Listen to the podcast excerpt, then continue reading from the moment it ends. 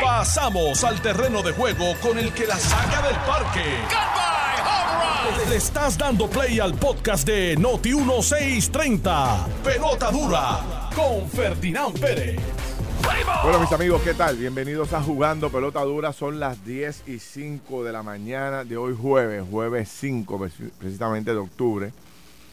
Eh, esto es Jugando Pelota Dura por Noti1 630. Noti1, la número uno fiscalizando en Puerto Rico.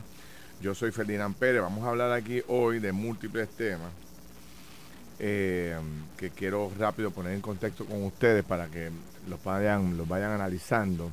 Vamos a hablar de, esta nueva postura que asume el doctor eh, César Vázquez de, Proyecto Dignidad, donde ahora está anunciando que puede correr para comisionado residente o para senador por el partido eh, Dignidad, por el Proyecto Dignidad. ¿Qué les parece a ustedes? Vamos a hablar de eso. Eh, hay figuras ya empezando a sonar para posiciones de la legislatura por acumulación. Voy a mencionar algunos nombres, a ver, que son personas nuevas para ver qué les parece a ustedes. El FBI está muy cerca de lograr esclarecer el asesinato de las dos jovencitas de 15 años que murieron asesinadas hace como un mes o dos meses atrás, máximo. Ese asesinato que, provocó la indignación colectiva, dos, básicamente dos jovencitas, dos, dos adolescentes de 15 años que fueron asesinadas de una forma eh, muy, muy extraña. El FBI está a punto de esclarecer este caso, estamos muy atentos. Donald Trump en New York está enfrentando problemas serios. Este eh, tiene, lo están, lo están acorralando con una serie de informaciones, incluyendo el testimonio de una de las personas que corría eh, las finanzas del expresidente de los Estados Unidos. Vamos a hablar un poco de eso. ayer declararon culpable eh, este caso que también fue muy famoso y que ya pues son tantos que uno pierde un poco la, noción del tiempo, que es de la familia de los Flanes C2. Ustedes saben que son dos hermanos eh, que estaban corriendo la empresa y uno de los hermanos mató a mandó a matar al, a, su, otro hermano que ocupaba la posición de, de CEO de la compañía pues efectivamente se descubrió y se, pudo presentar la evidencia de que él conspiró y que contrató a estas personas para asesorar a su hermano. Le tengo los detalles, le echaron aproximadamente entre 60 y, 70 años de cárcel. Y a los asesinos, eh, como tal, están cerca de los 100 años la sentencia que van a esperar estas personas. Eh, también, bueno, pues hay tremenda polémica con el tema del Colegio de, eh, de Médicos de Puerto Rico la descolegialización del Colegio Médico pues ha provocado todo un debate. Anoche Juan de Botadora estuvo muy intenso. Escuché a Ramón Rosario esta mañana y ahí van analizando el tema. También escuché al, doctor. Esto pique y se extiende. En términos de la Asamblea Legislativa, escucha esto, Chile Coma. Javier Aponte le acaba de dar una clase puñalada a los populares de la Cámara. que yo me quedo.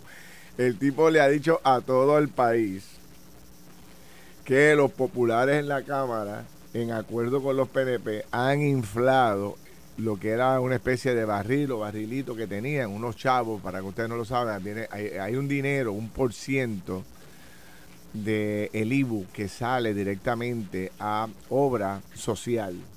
Y esa obra social la definen los legisladores. Pues eh, tenían como un 15% de ese, de ese dinero que se asignaba, producto del IBU, iba para eso. Pues en la Cámara, el PNP y los populares se pusieron de acuerdo, lo subieron a 50%. Y Javier Aponte, el portavoz del Senado, le dijo, no señor, aquí no va a pasar esa medida, no. Aquí no, un momentito. Y esto de, de seguro que esta actuación, que los populares y los PNP en la Cámara tienen que estar, pero súper ofendidos con este señalamiento de Javier Aponte. Esto es como una puñalada trapera por la espalda, porque se supone que estas cosas se hablen. Bueno, pues yo, así por encima, dudo que se pueda aprobar algo de iniciativa del Senado o de iniciativa de la Cámara en lo que gesta el cuatrenio. Porque Javier Aponte, lo que envíe para la Cámara, se lo van a dejar. Lo que envíe. A fuego. A fuego. O sea, lo están esperando. Se van a sentar a esperar que él envíe algún tipo de medida legislativa que le van a dar la colgada de la pasión en la Cámara de Representantes. Y eh, sigue la ola de, asaltos y de robos que se sigue publicando en las redes sociales por, en todos los Estados Unidos. No sé si ha llegado a ver Chile. Por ejemplo, hoy sale una noticia que las tiendas Target, que tú sabes que eso está en cada esquina de los Estados Unidos, una de las tiendas más grandes en los Estados Unidos y de mayor presencia, pues está cerrando por nueve días una enorme cantidad de tiendas porque no pueden contra la ola de robos que hay en sus tiendas. No sé si tú has visto estos famosos videos que estamos viendo todos en las redes sociales donde de momento llegan manadas de gente. Así es. Y se meten en las tiendas y se los roban todo. En los Walmart, en las farmacias, en las tiendas, en la ropa. Yo vi un video de una persona saliendo con un maniquí vestido. Lleva las carteras, la ropa, todo. Ayer estaba viendo un video de dos personas, uno de ellos, una persona muy fuerte, muy grande, llegan a una pick-up y se paran como si estuvieran al frente de, de Home Depot. Que ustedes saben que, como que estaciona los tractores al frente. Lo vi. Pues entre esas dos personas han cogido un tractor, pero gigante, un tractor que, que, debe pesar un par de miles de libras. Entre los dos lo montaron en la pick-up, arrancaron y se fueron. En plena luz del día. Tú sabes, y yo digo, wow, pero ¿qué está pasando, no? Este, Ayer eh, conversaba con una compañera de trabajo que vive en, en California y está aquí trabajando acá en Tele 11 haciendo un trabajo que ella realiza en términos de, promoción y ese tipo de cosas. Estaba conversando con ella ayer por unas promociones nuevas y ella me, me cuando me dijo que era California, yo le pregunto si es realidad todos estos videos que estamos viendo de California de unas enormes cantidades de casetas de campaña en las mismas avenidas principales, la cantidad de adictos eh, muriendo en las calles principales de California, los robos. porque podría ser que esto puede ser un suburbio o, alguna esquina particular en California que está ocurriendo esto y uno pues, pone en este video y pone en California y uno hace la relación de que todo California está así. Pero ella me decía que es real. Me decía, Felina, realmente California está pasando por un momento terrible. California es una de las economías más poderosas del mundo. O sea, este, y estamos atravesando por, por momentos muy particulares. Yo sacaba nota ayer. Eh, Chile, saludos. Déjame saludarte que llevo un rato hablando y no te acabo de saludar. muy buenos días, Ferdinand. Licenciado René Coma. Toda la radio audiencia que nos escucha, mente maestra ahí en los controles y como siempre, un privilegio poder compartir contigo aquí esta mañana. Déjame saludar a, mi querido padre Ferdinand Pérez Vélez, que está aquí con nosotros. El maestro. El maestro, el líder indiscutible de todos nosotros. Eso es así. El hombre de las mejores ideas. Mira que este hombre me da buenas ideas. De camino aquí me dio tres ideas que la sacó del parque la soltar. Y era 10 minutos de distancia, tú sabes. El hombre de las mejores ideas. Bueno, tú puedes tener un, buen bateador y un buen corredor, pero si no tienes un buen coach allá coachando. Sí, no, no, no. ¿Cómo es eso? Ese es el mejor coach. ese es mi mejor coach mi mejor amigo, mi padre, a quien adoro y quiero, que una vez a la semana, pues por lo menos yo trato de, de japtarlo y traérmelo para acá. Esa es buena. Ah, ahora lo voy a llevar a comerse algo por ahí con mami y la pasamos de maravilla, mi querido padre Ferdinand Pérez que está por ahí. Bueno, este te decía este Chile que mm, la inestabilidad a nivel global también es una cosa que tiene a medio mundo preocupado porque, sabes, ya al principio era la guerra de Ucrania y Rusia que pues, todo el mundo, wow, tú sabes guerra en estos tiempos, qué cosa más, eh, o sea, para nuestros hijos es algo nunca antes visto, ¿no? Correcto. Este, nosotros por lo, vimos la de Irak, ¿no? Este, todo aquel trabajo desde el 2000, pero los que nacieron después del 2000 no habían visto básicamente guerra de esta forma y estaban sorprendidos, pero todo lo que demás que está pasando, ¿no? Este, esto que está pasando en Haití, que está fuera de control, que tienen que mandar la ONU, la ONU, mandar representación de otros gobiernos para ver si puede controlar lo que está ocurriendo. Corea del Norte y Corea del Sur, que no acaban de dejar de amenazarse unos a otros, ¿no? Este, lo que está pasando en los Estados Unidos con la Cámara de Representantes, que está eh, no tiene gobierno ahora mismo. El conflicto de China con Taiwán. Eh, China con Taiwán, este, o sea, eh, lo que está pasando dentro de los Estados Unidos veíamos los videos en Nueva York. No sé si ustedes lo vieron en Nueva York, Algarete, el Times Square. Gangas, gangas de motociclistas. Gangas de motociclistas, este, huileando las motoras, este, chillando goma. Eso nunca en la vida lo habíamos, bueno, por lo menos en la historia reciente. Este, habíamos visto, que yo recuerde, porque aquí se habla de los tiempos de de, el, de cómo se llama el abogado de Clint de, de Trump que fue alcalde de, de, alcalde de Nueva York este Dios mío se me escapa el nombre Giuliani. Giuliani. Se habla de los tiempos de Giuliani, que Giuliani, bueno, pues estableció aquel mecanismo dramático de arrestar a todo el mundo independientemente de pues, si fuera un, un, delito mayor o menor. y denunciar a todo el mundo y logró eh, estabilizar la ciudad y darle orden. Y implantó aquel sistema de broken window. Broken window, exacto. Y este. Exitoso de por sí, hay, claro, que, reconocerlo. Claro que sí. Y desde esos tiempos, pues Nueva York cogió un, rumbo extraordinario. Sí. Y todo el mundo iba a Nueva York a disfrutar del famoso Times Square. Ahora tú, ves los videos de lo que está pasando en Times Square, incluyendo la cantidad de personas de otros países que están llegando allí. Has visto las aceras llenas de inmigrantes que están eh, llegando y, no tienen dónde dormir y están durmiendo allí en las aceras. Y el propio gobernador de Nueva York está planteando, mire señores, no, no, o sea, esto se nos está yendo de las manos, estamos perdiendo el control de este asunto, eh, pidiendo la ayuda al presidente para más recursos económicos. están pasando cosas alrededor nuestra, alrededor de nuestro país, alrededor del mundo, que realmente el tema del calentamiento global, que hoy sale otra noticia más sobre el tema del calentamiento, todo lo que está pasando con los fenómenos atmosféricos que cada día son más fuertes. Eh, se habla ahora de una posible escasez de agua de fuerza mayor este, que afectará el planeta. O sea, eh, el Amazonas en este momento está, pasando, atravesando una de las sequías más grandes de su historia. Exactamente. miles y miles de especies muriendo en las orillas del Amazonas, eh, en, el área de Brasil, y pues simplemente no le tienen una explicación que no sea el calentamiento global. Eh, si te yo veo mucho las, las noticias de España. España no puede, no logra constituir un nuevo gobierno. No llegan a un acuerdo. Exacto. Eh, el partido que gana la, la, presidencia o gana el poder, que gana la mayoría, tiene la mayoría de los votos, no lo logra así en el Congreso. Así es. Y entonces este el, el gobierno de turno sigue con la posibilidad de mantenerse en el poder a pesar de que no sacó la mayoría de los votos. Y han hecho 20 votaciones y no se acaba de poder constituir el gobierno en, en España. En Argentina, pues tú sabes, eh, eh, es un caos total. También la economía eh, está bien, bien por debajo de Bien por debajo. O sea, el, ayer precisamente estaba conversando con unos argentinos que me decían que por cada dólar te dan 800 pesos. Sí. O sea, ese es el cambio en dólares allá en, en, Argentina. Así está. Eh, todo, me dice que está todo súper barato, la comida, la bebida, todo, todo, todo, todo, todo.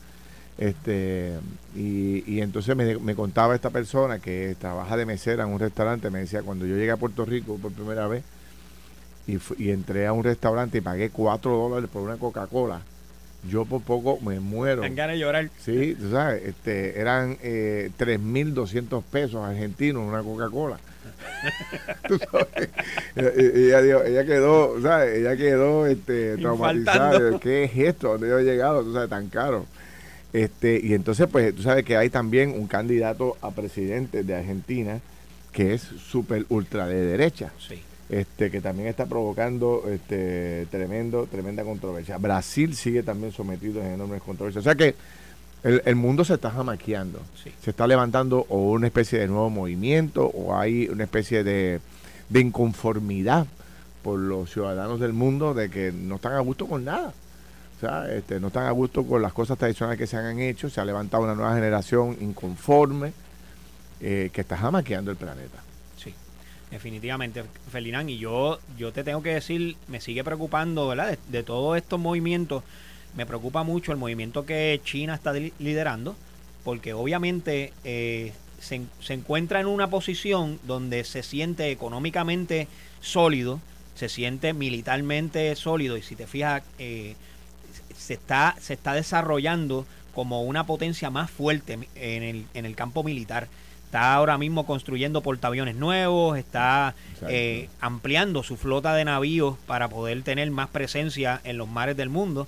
Eh, amenazando constantemente, semanalmente, amenaza a Taiwán con volverlo a invadir y obviamente o sea, tiene al mundo pensando qué va a pasar. Eh, se está aliando con antiguos aliados del, del bloque de los Estados Unidos, está buscando hacer alianzas con países latinoamericanos eh, y en todo momento es, es, tratando de retar el poderío que la OTAN y los Estados Unidos tienen. Y obviamente, como tú decías, nuestros hijos no han visto nunca un asunto como este, pero parecería que nos estamos encaminando, y Dios no lo quiera así, nos estamos encaminando a una tercera guerra, una, una tercera confrontación mundial. Dice y, Iván Collazo, dice en Argentina, con el favor de Dios, ganará Javier Mileni que es el que te estoy planteando, sí. este, de extrema derecha. De extrema derecha. Sin duda alguna, este, bueno, controversias enormes a, nivel, del, a nivel del planeta. Tienes a Bukele, eh, destacando en El Salvador, destacando que, que, ¿verdad? que este es el tipo, como desarrollando un modelo a dirigir eh, el país, ¿no? Sí. Y, buscando la forma que otros países lo emulen. Y bueno, y la proyección es tan buena que aquí en Puerto Rico se habla de Bukele por, todos lados y a nivel del planeta igual. Cuando fue ahora a la ONU, eh, había una enorme comparación entre cómo recibieron a Petro, el presidente de Colombia, que tuvo que intervenir el presidente porque no lo dejaban hablar. Lo, ignoraron. lo ignoraron y entonces los miembros de, la ONU, en su inmensa mayoría, se quedaron de pie hablando entre ellos y el presidente parado al frente del podio esperando que, le dieran, que, que los respetaran y le dejaran hablar. Tuvo que intervenir el presidente. Y entonces el contraste de cuando llegó Bukele.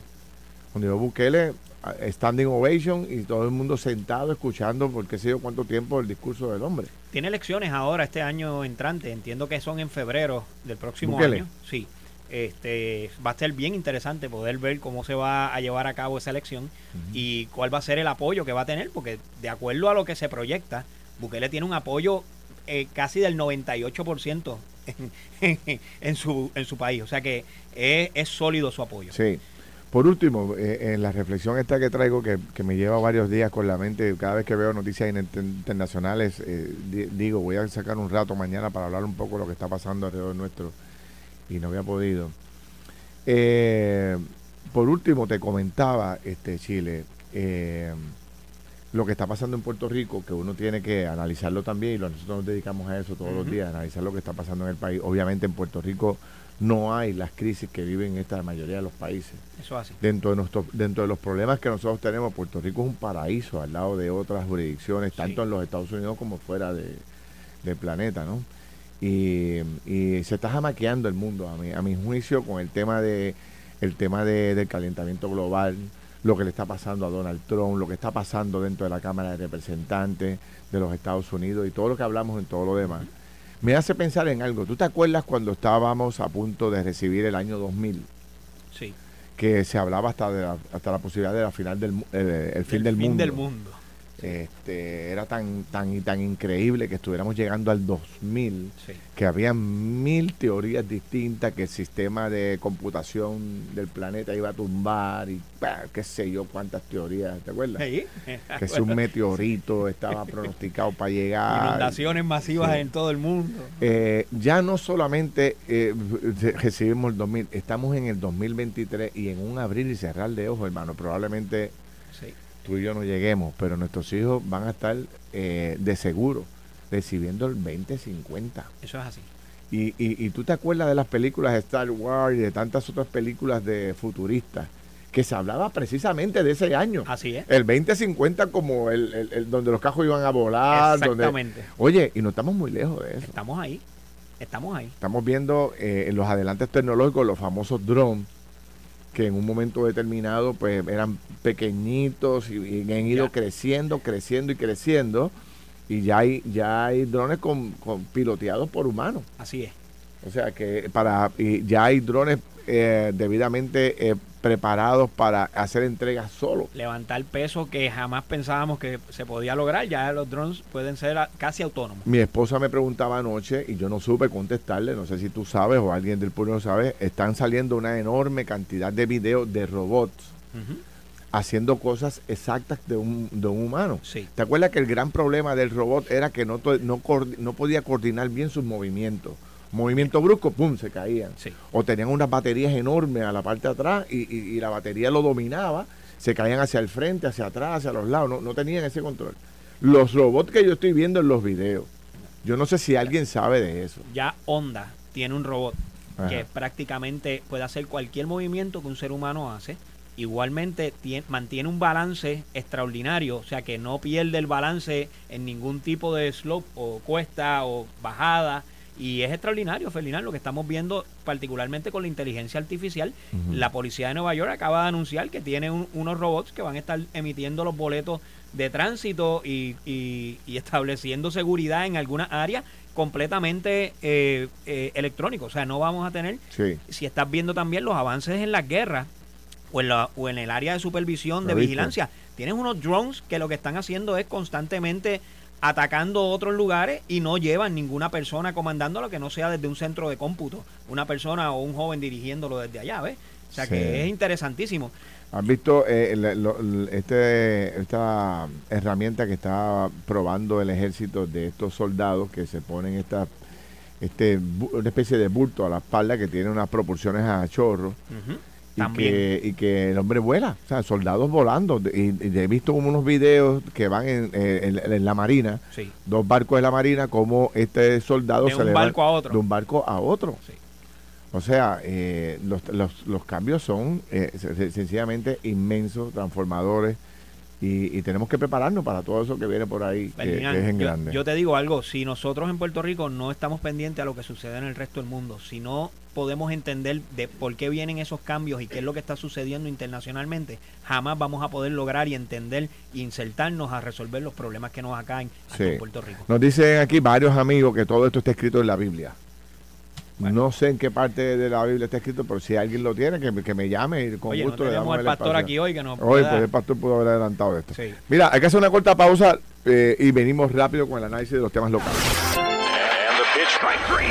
Estás escuchando el podcast de Pelota Dura, en Noti1 con Ferdinand Pérez. Bueno, regresamos aquí a jugando Pelota Dura. Eh, está Don Chile Coma, yo soy Felinán Pérez, estamos conversando sobre múltiples temas, tengo muy buenos invitados, pero antes, oye comerciante, sabemos que tus clientes son tu prioridad, por eso Oriental te ofrece soluciones de punto de venta con tecnología avanzada para procesar pagos electrónicos en un entorno seguro de forma eficiente y mitigar el riesgo de robo y fraude.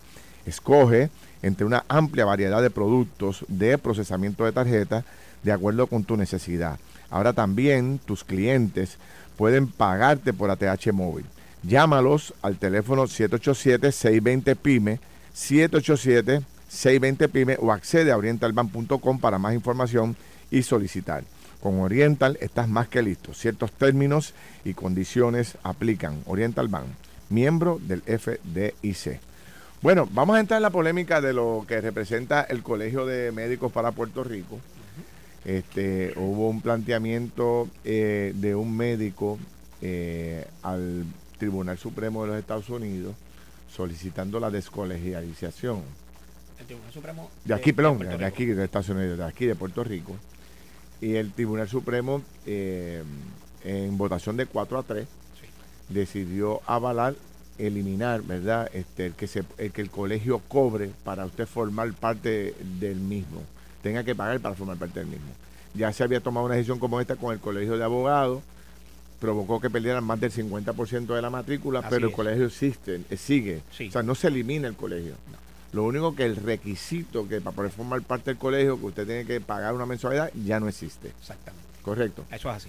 Eh, lo mismo ocurriría ahora con el colegio de médicos. Con el colegio de médicos está sucediendo lo mismo. Correcto. Y obviamente pues se ha formado un debate muy interesante y tengo con nosotros a uno de los médicos más reconocidos del país, buen amigo, el doctor Michael Soler, para hablar un poco del tema. Doctor, saludos, buen día. Saludos Ferdinand, saludos a todos los que están en la cabina y a todos los que escuchan. Un placer estar con ustedes. Gracias. ¿Qué, le parece la decisión? ¿Usted favorece esta decisión o usted cree que el, que el colegio debe permanecer como ha estado hasta el presente? Yo, yo entiendo que el, colegio tiene una función ministerial que ha ido cumpliendo a través de los años cuando se volvió a instaurar. Inicialmente el colegio en sus inicios eh, comenzó como eh, representativo, del gremio de los médicos y luego con el doctor Vázquez Quintana hubo un momento dado en que se descolegiaron todos los, los médicos. Luego pues volvió otra vez a tomar forma más adelante, principios del 2000 pero la labor del colegio médico es una labor donde se continúa con la educación de los médicos, agrupa a los médicos asistentes, que es parte de la nueva ley de los últimos cuatro años, que hay médicos que se convierten en asistentes médicos para luego convertirse en médicos, lo cual provee eh, básicamente un, un alivio a los médicos que estamos escasos en Puerto Rico. Todos los diciembre de cada año está la convención de médicos, donde acuden miles de médicos a recibir su educación médica continua con 20 créditos. Eh, es, es, algo que en el caso particular de los médicos, fuera de dos o tres disidentes que son una minoría, el colegio cumple unas labores con los médicos retirados. Cuando surge algo eh, a nivel nacional de política pública, de una emergencia nacional, el colegio está activo. Yo no soy parte de la administración del colegio, pero yo me siento representado. Y esa, eh, definitivamente mi, mi, mi pensar es pensar posiblemente de 8 de cada 10 médicos. O sea que tú, eh, en, su inmensa mayoría, los médicos respaldarían que la permanencia del colegio. Tú dices, para que la gente pueda entender un poco más, por ejemplo, eh, lo que es educación continua, talleres, este, certificación que el médico, qué sé yo, esté cumpliendo con los requisitos más básicos, ¿esa es una función que el colegio mantiene? mantiene fielmente todos los años en el mes de diciembre y a través del año hay otros servicios que se prestan. Eh, y yo pues obviamente pues no estoy de acuerdo en la descongelación y en la ruptura del colegio definitivamente cada vez que hay una elección del presidente o de las elecciones del colegio de médicos es algo que cubre en todos los medios porque es una entidad súper importante acuden miles de médicos a votar todo el mundo lo reseña, es una entidad que en términos de salud pública, política de salud pública, cumple con unos principios. Eh, doctor, eh, y le pregunto, lo escuché decir que usted se siente representado ¿verdad? Por su colegio y qué bueno. Y le pregunto, cada vez que existe una controversia, ya sea legal o legislativa, donde los médicos se ven afectados o se pudieran ver afectados, yo siempre he visto el colegio de médicos, ¿verdad? Acudiendo y representando a los médicos y abogando por las posiciones, por las posiciones de los médicos. Y, eso, cuando se aprobó también eh, este descuento o, el tax fijo para los médicos, eh, eso se, eso, el colegio de médicos también lo, lo apoyó y estuvo dando el frente. Eso, ¿me equivoco o eso fue así?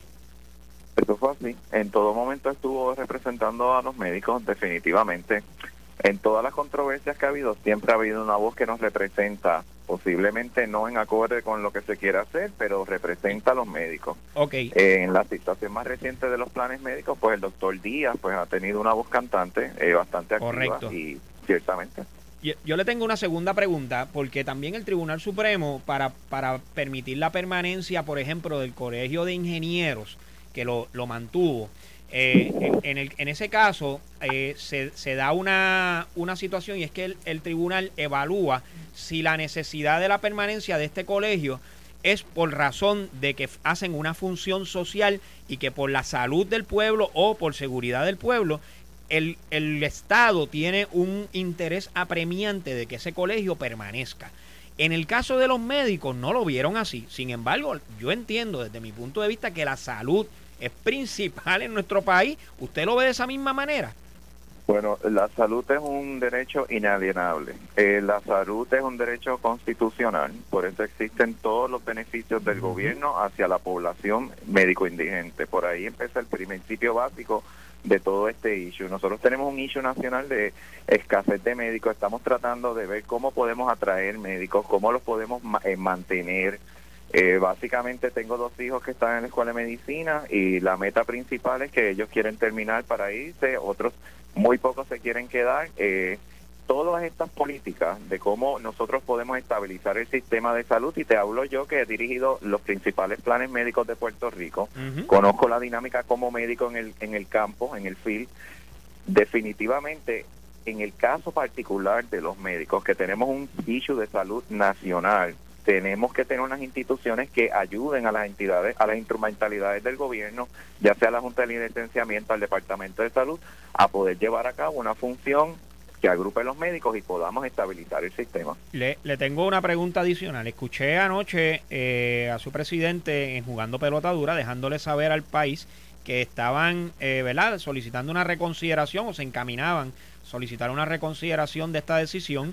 Y número dos, eh, eh, escuché también que existía la, la, posibilidad de que obviamente salieran los médicos masivamente a apoyar esta, esta, esta situación.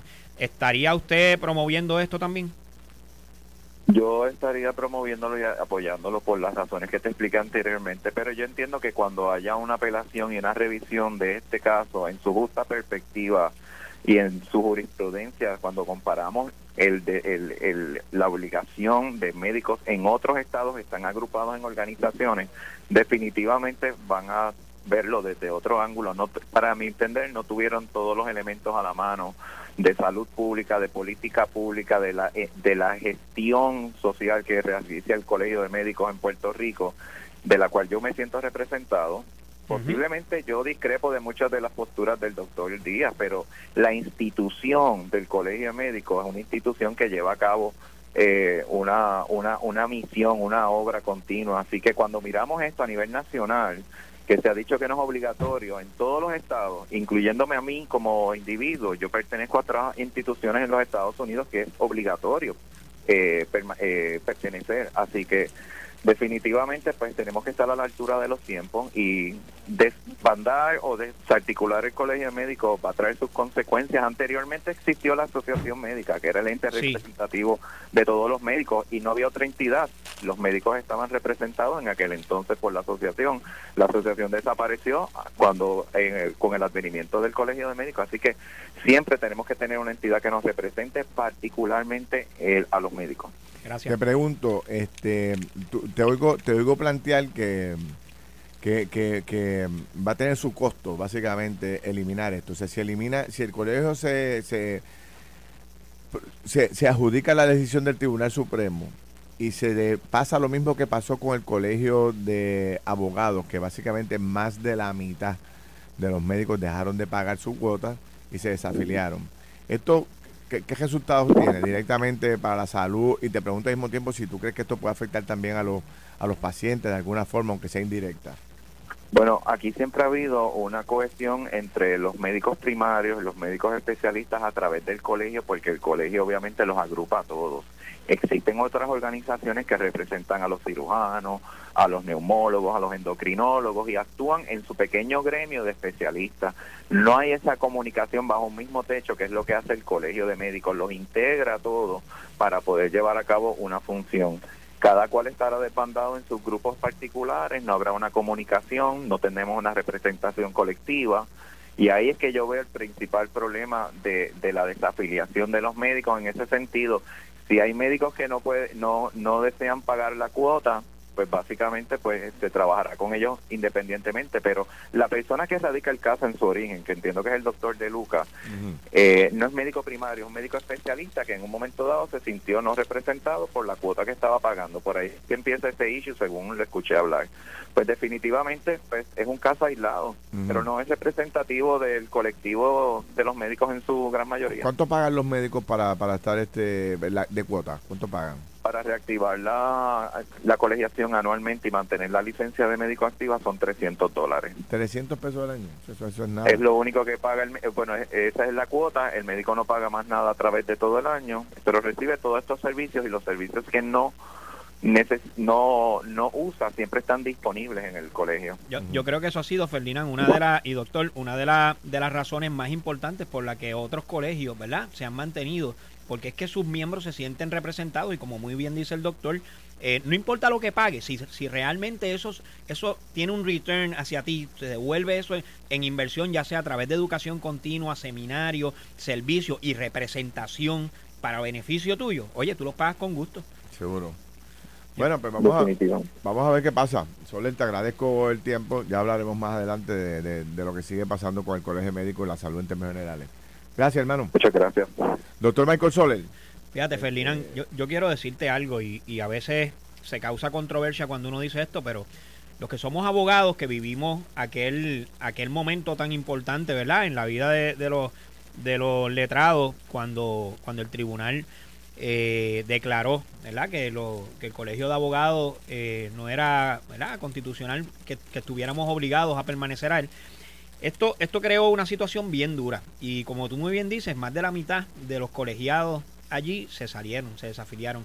Y, y algunos de ellos, como yo, no, no, hemos vuelto a afiliarnos al colegio de abogados.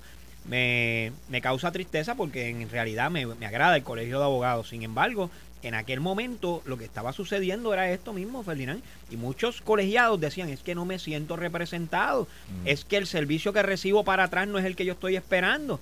Yo recuerdo, yo recuerdo una cantidad de abogados quejándose porque no había nadie que representara a los abogados, por ejemplo. Ferdinand, los notarios, los abogados, eh, para ser notario tú tienes que ser, eh, para ser notario tienes que ser abogado. Y los notarios estaban por años reclamando que los, los, los fees que podían cobrar por una escritura, por un documento notarizado, eran tan y tan bajos y nadie, nadie sacaba a hablar por ellos. Entonces daban el ejemplo de las escrituras, donde un realtor, por ejemplo, cobraba el 5% y el abogado tenía que cobrar el punto 50 y, era el que se quedaba con la responsabilidad. Y estos eran los temas que en aquel momento se discutían. Y yo estoy seguro que si los preguntas hoy, todavía hay muchos que lo hacen. Y te están diciendo, mira, no nos sentemos, no tengo esa representación ante ningún foro. Y ese es uno de los problemas que está sucediendo. ¿Eh? Y, esto va encaminándose por la misma, pero si es como dice el doctor, que tenemos aquí una representación y que los médicos están unidos con su colegio, yo, yo le veo posibilidades a que esto no solamente se pueda tener una reconsideración de este asunto, sino que posiblemente se pase una legislación, o se atienda esto mediante legislación. Me dicen algunos médicos que me escriben que el colegio perdió su norte, eh, que tiene que el colegio reorganizarse y, ver su, y tener nuevas funciones que beneficien más a los médicos y que fortalezca eh, al médico en la lucha contra la aseguradora. Que ese es el principal problema que siempre han destacado los médicos, esta lucha para poder cobrar o para poder prevalecer en las recomendaciones de, los, de los laboratorios o de eh, los medicamentos, los tratamientos.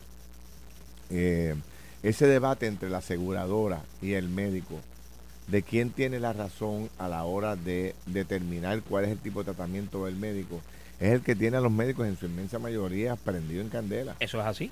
Porque, pues, eh, para el médico que de por sí es una figura que está entrenada para salvar vidas, que está entrenada para emergencias, cuando un médico dice es esto, es esto y se acabó, porque están, están, eh, eh, tienen una formación que los lleva a tomar esas decisiones. Eso es así. O sea, no, es, como, o sea, no es como un ingeniero que mide cuatro veces o un abogado que busca Ajá, Vamos a buscar tres casos diferentes. Tres casos diferentes para ver cómo lo atendemos. O sea, el médico tiene una formación de resolver. Sí. Lo, eh, más todavía el cirujano. O sea, los especialistas tienen una vocación que son, son muy rígidos.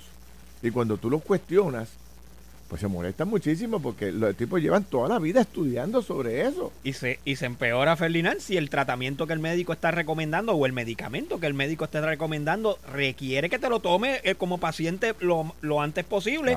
Y en esa pelea, el paciente deja de tomarse su medicamento o de recibirlo porque hay una pelea entre la aseguradora y el médico. ¿Tú puedes creer una cosa como Entonces, este, eh, el médico, o sea, no puede entender cómo te hace a ti una, tú vas con una enfermedad, el, hombre determina que tu tratamiento es X y que eh, los medicamentos son 1, 2, 3, que una persona que no tiene las cualificaciones, que no es médico, que esa es otra de las quejas grandísimas, que está contratado por el plan médico para buscar un documento que dice inyección para el cáncer, ¿verdad? Y entonces aparecen cuatro alternativas. Por darte un ejemplo, yo aquí inventando cuatro alternativas de, inyección. Una vale 400 y la otra vale 100. Eh, para esta persona que trabaja en el plan médico, las cuatro son iguales. Son más o menos la misma cosa. Pero el médico quiere que te pongan la de 400 porque el médico entiende que esa de 400 tiene el medicamento que él quiere que te utilicen para salvarte tu vida, para atenderte. No la de 100. Eso es así. Pero el que trabaja en el plan médico dice, no, pero si eso es lo mismo. Es lo mismo de acá. Vamos a coger la de 100. Y entonces empiezan... Y esto es un debate, esto es un ejemplo sencillísimo que yo viví. Sobre todo el caso personal.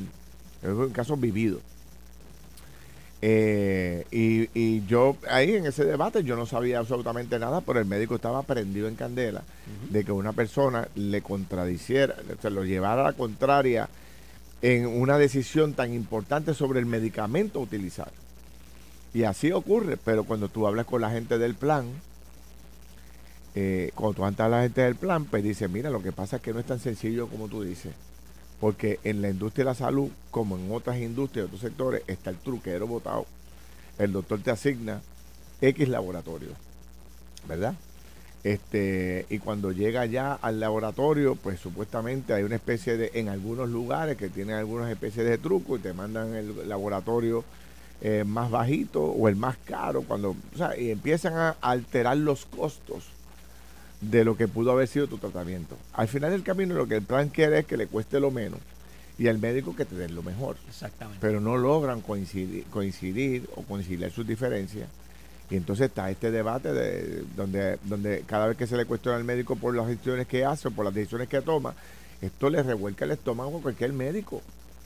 Igual que también el procedimiento para poder cobrar después el tratamiento. También. Tú sabes que después que el médico te recibe, te da eh, todo, todas las... eh, El diagnóstico, diagnóstico completo, la receta que es. te hace un plan completo para que para salvarte este o para curarte te recibe 48 veces en la oficina habla con tu familia con todo el mundo y toman la decisión de que este es el mecanismo para poder ayudarte a salir de esa enfermedad tiene que entrar en un proceso después para justificar todas y cada una de las decisiones tomadas Eso es así. y hay médicos que después que termi- terminan de atender a medio, a una oficina llena de pacientes, tienen que sentarse ellos entonces a llenar papeles, A justificar. a justificar.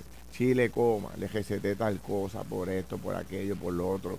Me dicen que la documentación para poder recobrar el Los dinero, vuelven locos. Lo vuelven locos. O sea, no, no, es más tiempo dedicado a, a- a tratar de defender que, se- que, se- que los planes médicos le paguen que eh, dedicarse a atender a la gente con, con- con los problemas Y de el salud. paciente en el jamón del sándwich. el paciente en el jamón del sándwich. Así que, sin duda alguna, pues eh, ese es el tema que a todos, a todos los médicos los tiene prendido en candela y que hay que buscar la forma de ver cómo se resuelve. Porque, eh, pues, tiene, tiene básicamente detenido este proceso y en una guerra donde no está. Así que vamos a ver qué pasa eh, con este tema de, del Colegio de Médicos, que sin duda alguna está muy complicado. Bueno, pues, pues cuando me den el papel de la que me toca, yo con mucho gusto la hago, pero ahora mismo no tengo el papel, ¿oíste? Esto fue el podcast de Noti1630. Pelota dura con Ferdinand Pérez. Dale play a tu podcast favorito a través de Apple Podcasts, Spotify, Google Podcasts, Stitcher y notiuno.com.